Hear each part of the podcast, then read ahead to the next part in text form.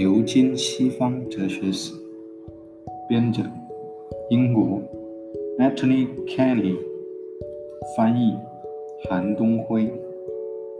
第一章：古代哲学，作者 Stephen Clark。第六节：斯多亚派伊壁鸠鲁主义者与漫游的贤者。公元前三百二十三年，亚历山大大帝驾崩，亚里士多德匆忙离开了雅典。据他所说，是为了避免雅典人再一次对哲学造下罪孽。在此后的岁月里，他自己得以善终，而且按照许许多多本科生课程习惯说法，哲学也死了。直到一个勒内·笛卡尔又。决意让哲学重新开始。事实是在接下来的若干世纪，哲学最明显的变，最明显的变得，用旧日常用语说，一句“人其旧，一人其旧”，仍然是对付一个战乱平衡的世界的方式。何以如此？部分答案必定是苏格拉底。虽然答应，虽然他也有先驱。在苏格拉底的生死之后，生与死之后，由于他义愤填膺的朋友对这一番生死的描述，就产生了这样一种感觉：虽然不是苏格拉底，但却当希望成为苏格拉底。这种情感，直到一两个世纪之前，就真正的哲学家而言，仍然是确定无疑的写照。这似乎是一个令人警惕的期望。伊壁鸠鲁本人就坦然，他和他的弟子可以说就是犹太人，只不过是口头上而不是行为上的地地道道的犹太人，与实践他们所教导的原则大相径庭。因此，尽管我们甚至无法完成人的誓言，我们也要接受哲学家的额外誓言。纯然赋予哲学如此之高的价值，注定是要引起余力的。正如笛卡尔的格言所总结的：“哲学教给我们，凡事都要以真理的口吻说话，让我们得到那一些欠缺学识者的仰慕。”和无论后苏格拉底哲学家的思想法多么自命不凡，也不管他们多么经常的违背誓言。我们还是不能够忽视他们的影响。许多犬儒，毫无疑问就是流浪汉。但除了我们这个时代以外，每一个时代和民族都承认，许多流浪者都可能是漫游的贤者。当亚历山大远征，让希腊人亲身了解了天一派信徒，希腊人似乎并没有了解多少印度思想。但他们并无错误，并无错误地认为这些裸体智者与哲学家并无二致，也在孜孜不倦地消弭欲望。那么这些贤者都是何许人也？蒂欧根尼曾是新诺普人，但长期居住在克林斯，通过许多。一闻趣事，为人所知。例如，当时无刻不受敬仰的亚历山大大帝问：“我亚历山大能给你什么帮助？”的时候，蒂欧根尼答道：“不要挡住我的阳光。”许多意思是拙劣的，但许多现代也可也不可所解，幸存至今。便是自由的化身。在他的追随者中，有一位克拉底，他放弃了丰厚的遗产，过着犬儒的生活；但有一位同样致力于这种生活的妻子，希帕基亚与他相伴。他将家产让人托管，并教导他的儿子：如果是凡夫俗子，就应当有钱；如果是哲学家就应该把钱给人，因为他们他的儿子们根本不需要钱。一位来自塞浦路斯的季蒂昂商人，季蒂昂商人，另一位芝诺在雅典的一家书室中碰巧读到了舍诺芬对苏格拉底的记述。他问卖书的：“在这里能否找到一个像苏格拉底的人？”卖书的指着克拉底，之后便放弃了他的买卖，最终在画廊建立了自己的学派。那些早期的斯多亚派看起来和犬儒差不多，同样缺乏羞辱感，认为传统的优越特性和禁忌一无是处。为什么就不能在宇宙中性交？吃死去的双亲，把别人的财产算作是自己。诸神最终拥有一切，朋友间共有一切，唯有贤者才是诸神真正的朋友。因此，贤者拥有他们所看重的一切，但由于他们是贤者，他们不会用来满足可以避免的欲望。就行为不会随状态改变的人，斯多亚哲学是独一无二的。因为他们受本性的掌控，而不受愚蠢的统治者颁布的虚假法律的支配。但真正的法律，原来却是由传统的正义观所要求的。在某种意义上，私有财产是荒谬的，因为整个世界可供人人享用。但实际的财产权利必须受到尊重。正如剧院的座位，有一种意义上是公共的，但在另一种意义上。却又要是为要坐在那里的人保留的。斯多亚主义要求人们记住真正存在人的力量中的东西。我并非总能阻止暴君或小混混掠夺我、折磨我、杀死我，但他们反过来也不可能阻止我去做那些神和本性让我去做的事情。我几乎没有必不可少的需要。如果我保证我只想要我能够得到的东西，并谨记大门总是敞开的，我就同样能够免于贿赂和威胁。只有这样，我才能成为自由的。唯有贤者想得享自由，唯有贤者心智健全。斯多亚派其伦理学是哲学的蛋清。他们研究逻辑和自然哲学，他们的逻辑分析各种的逻辑上最富有创造性的时代之一。他们不仅推进了亚里士多德的三段论，现在通常视为为此演算的一小部分，使之成为现代所说的命题演算，也讨论了自然和习惯的指号，而他们的自然哲学。这是对严格意义上决定论和自然主义的宇宙的探索，既深刻又富有挑战性。那些最伟大的名字，我们现在只能通过残篇来了解，其中有克里希波和波塞多牛，后者似乎接受了一种更接近柏拉图的实在论，前者则建立一元论的物质论，并成为斯多亚主义的主流。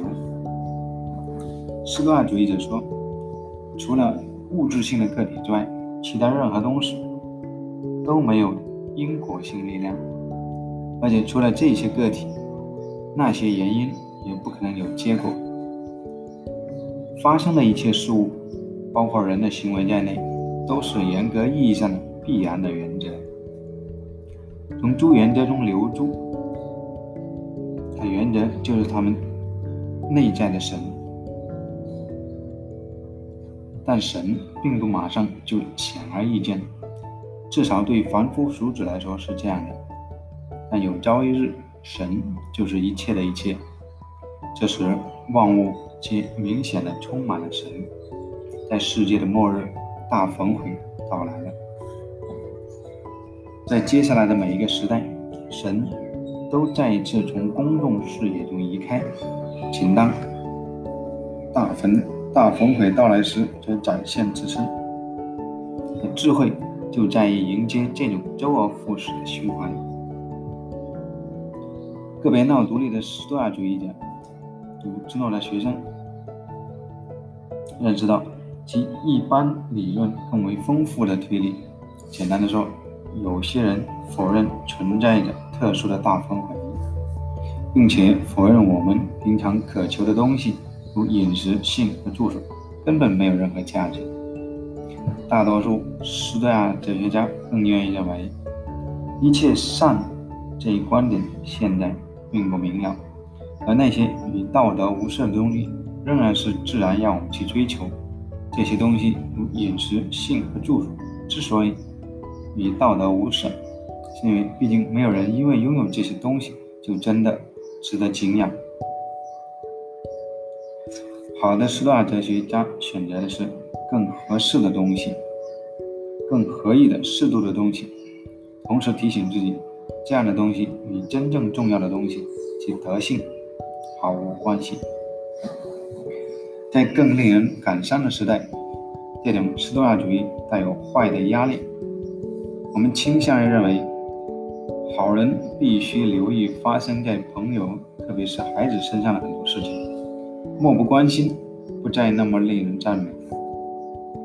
这种回应是可理解的，但值得强调的是，斯多亚派关于道德意识的理论及其主要贤者的践行，依赖于对孩子的爱。现代的哲学、现代的道德学家认为，后代的权利这一思想。无疑出现在斯多亚派的思想中，即便如西塞罗所记载的那样，他们更倾向于是从我们的义务方面来表达这种道德意识。如果人们宣称自己死的时候才不管宇宙的大风回是否会接踵而来，我们会感到这种想法既邪恶又没有人性。因此，我们非得为了子孙后代而思考他们的利益不可。这是无疑是正确的。特尔迪恩不是情感，而是沉溺于情感。有位父亲因为儿子发烧心烦意乱，难以照料儿子。当艾比克泰德劝慰这位流泪模糊的、眼泪眼模糊的父亲时，才注意到这位父亲的容易伤感的天性阻碍了他的爱。冷漠无情、漠不关心，不是现代意义上的冷漠。他只不过是不容易伤感。如果说人们对斯多亚的描绘有时候过于仓促，那么伊壁鸠鲁主义者则遭到了相反的污蔑，说他们只关心自己的快乐。事实上，伊壁鸠鲁所鼓吹的快乐只不过是不带来痛苦的东西。主要是友谊和宁静生活的快乐。如果我们节制欲望，就能够保障快乐，而痛苦的秩序，直到不可忍受的时候才结束。这时，死亡之门就敞开了。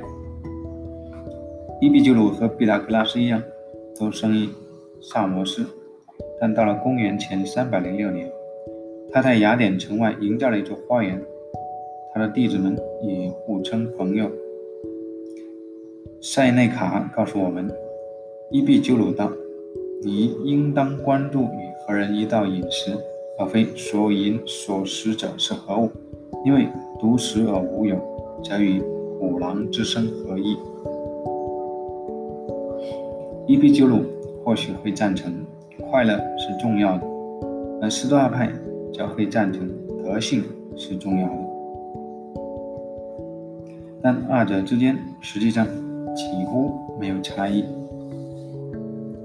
罗马的执政官如西塞罗有理由认为，斯多亚派坚持我们对家庭、朋友和国家的义务，这比伊壁鸠鲁主义者照料花园的愿望更有用。但是，彻底的斯多亚学派哲学家也是令人烦恼的，正如彻底的伊壁鸠鲁主义者令人愉悦一样。彻底的斯多亚哲学家。即便他们不再主张此死去的双亲，毕竟也怂恿我们避离王侯；而伊壁鸠鲁主义者则更愿意退居江湖。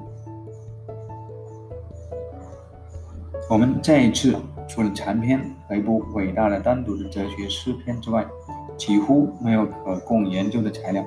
这部诗篇就是卢克莱修的《物性论》，写于罗马共和国的最后岁月，一开篇就欲求维纳斯让战争之神静下来。不过，它本质上是严格的物质论和无神论的说教。其结尾是对一大场瘟疫的详细描述。这场瘟疫曾为四百年前雅典城的毁灭推波助澜。简言之，可以说这部诗篇终结了希望的破灭。伊壁鸠鲁教义的核心是伦理，但他和他的追随者也都把自然哲学作为基础。在他的叙述中，重申了德谟克利特主义的观点，实在是原子和虚空，而日常看来的实体及神性的可见形态，都只是原子的聚合，而没有持久不变的实体。斯多派认为，最终只有唯一的实体，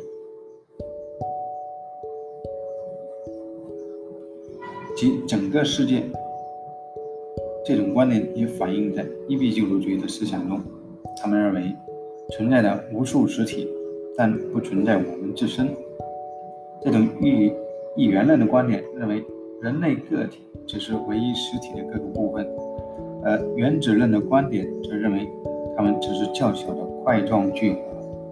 这两种观点都促使我们不去考虑我们自身的同一性。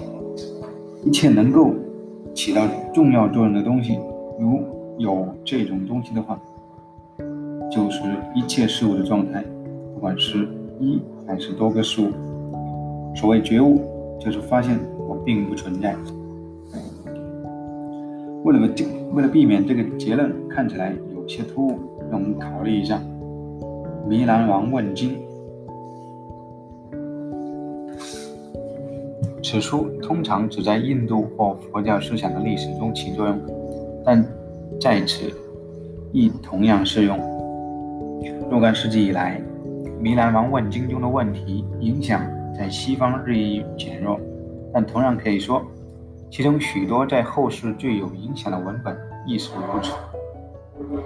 高僧那仙曾向弥兰王解释道：“任何复杂的事物都是其部分的汇聚。更好的说，这些看上去的命命名。”那个复杂事物的词语只是一些称呼，以便表示那些不具有实体性存在的东西。那些这个名称本身就只是技术的方式、词项、称呼、方便的名称、单纯的名字，用于表示头之发、身之毛、脑头中之脑以及身材、感觉、知觉、倾向和意识。但在绝对意义上，找不到自我这个东西。后来，佛教徒甚至把从复杂事物存在中还原出来的元素分解掉。与此同时，他们将欲望视为万物唯一的原因。佛教徒也像希腊化时代的贤者一样，希望把我们从苦难中拯救出来，并以各自不同的方式创造了这样的信念。根本没有东西需要拯救，从而实现了各自的希望。伊壁鸠鲁主义者和斯多亚派都主张，物质的存在者是唯一的原因。对伊壁鸠鲁主义者来说，根本不存在宇宙的总体规划，不存在天命，不存在对神之惩罚报复的恐惧，也不存在人类行为的原因。除了获得一点宁静之外，斯多亚派的思想则不同。虽然物质的存在者是唯一的原因，但他们借助永恒法、永恒律法及内在的神性，产生了自己的结果。事物实际如何，及事物应当如何，只有让我们的意图与神的意图保持一致，我们才能获得宁静。那些更激进的、漂泊不定的贤者，即犬儒，也分享着斯多亚派的许多道德态度，但放弃了这样的尝试，即把行为的根据建立在事物实际所示之方式之上。相反，他们是通过弃绝宇宙论、宇宙宇宙论理由的那些危险的便利，而获得了宁静。如果他们确实获得了宁静的话，我们需要知道的是，如何在当下生活，既把我们的需要还原为我们能够轻易获得的东西，而对。万事万物如何发生的问题，则不抱任何想法。当人们发现地欧跟你在市场上守灵的时候，他却批评道：“倘若不如此轻易地缓解难耐的欲望，岂非害死？”在这方面，他们虽不成名言，却反映了某种皮浪主义的怀疑论者所表示的态度。对于确实为真的东西终止判断，而且反过来把自身的本性、习惯和本能冲动结为一体，还要加上在他们希望去超持的那些记忆上的训练。犬儒们因为认为习惯无关紧要而轻视之，但批量主义的怀疑论者却认为，却因为认为习惯无关紧要而遵循之。当然，这些怀疑论者虽然没有普遍的理由像犬儒那样放弃文明的行为方式，却同样没有理由认为这种放弃是错的。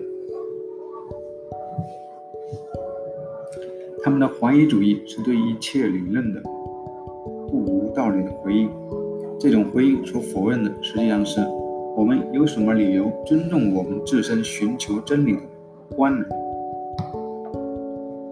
如果我们所思所想的一切都是物质元素要求我们去做的，那么无论是出于机遇，还是出于生物物理学法则的作用，我们有什么理由非得坚信那些思想实际上是真实无误的呢？我们可以料想，海哈鱼肚子里的装着雅典地图。这跟我们认为这一点点被叫做思想的大脑出汗，便是宇宙的模型一样容易。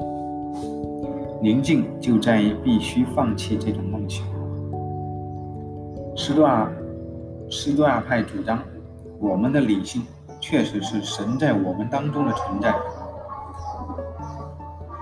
宇宙法则。确实，神秘的铭刻在贤者的心灵当中。这样的贤者之是本质上相当于神自身。在我们发现这样的贤者，斯多亚派说，如果大多数人并无智慧，那么我们对贤者之言的猜测又有何价值呢？他们还说，如果我们所做的一切都被预先确定了，那么我们要去获得。不同意我们事实上所作所为的结论，又会有什么必要呢？斯多亚式的觉悟就是认识到了神己是一切，神已是一切，而我们思想中那些看起来错误的东西，包括那些不可能用来真正开悟心灵的思想，也就总是他们应该的那个样子。如果结论仍然可能的话。那么结论必定是：伊壁鸠鲁主义的思想根本没有为正确的认识世界，除了极度的巧合留下余地；而斯多亚派的思想则没有为有义务抛弃古老错误留下余地。伊壁鸠鲁主义者认为，他们具有每一个印象都是真的，其都是发生的；而斯多亚派则认为。唯有贤者才能分辨哪些是真正可靠的印象。宇宙论开始变成克雷芒所说的减轻儿童恐惧的寓言故事，且是把人引向绝望。以真理的名义，请问你为什么向那些信任你的人表明，他们是在流变运动和偶然的漩涡的统治之下。请问，你为什么用偶像来影响生命？为什么设想风、气、火、土、楚、仙、石、铁，以及这个世界本身会成为诸神？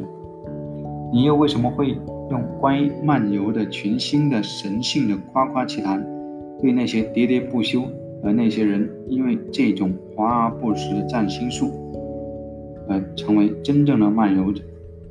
我渴望认识风之主、火之主、世界的创造者，正是他们赋予了太阳光芒。我寻求的是神本身，而不是神的作品。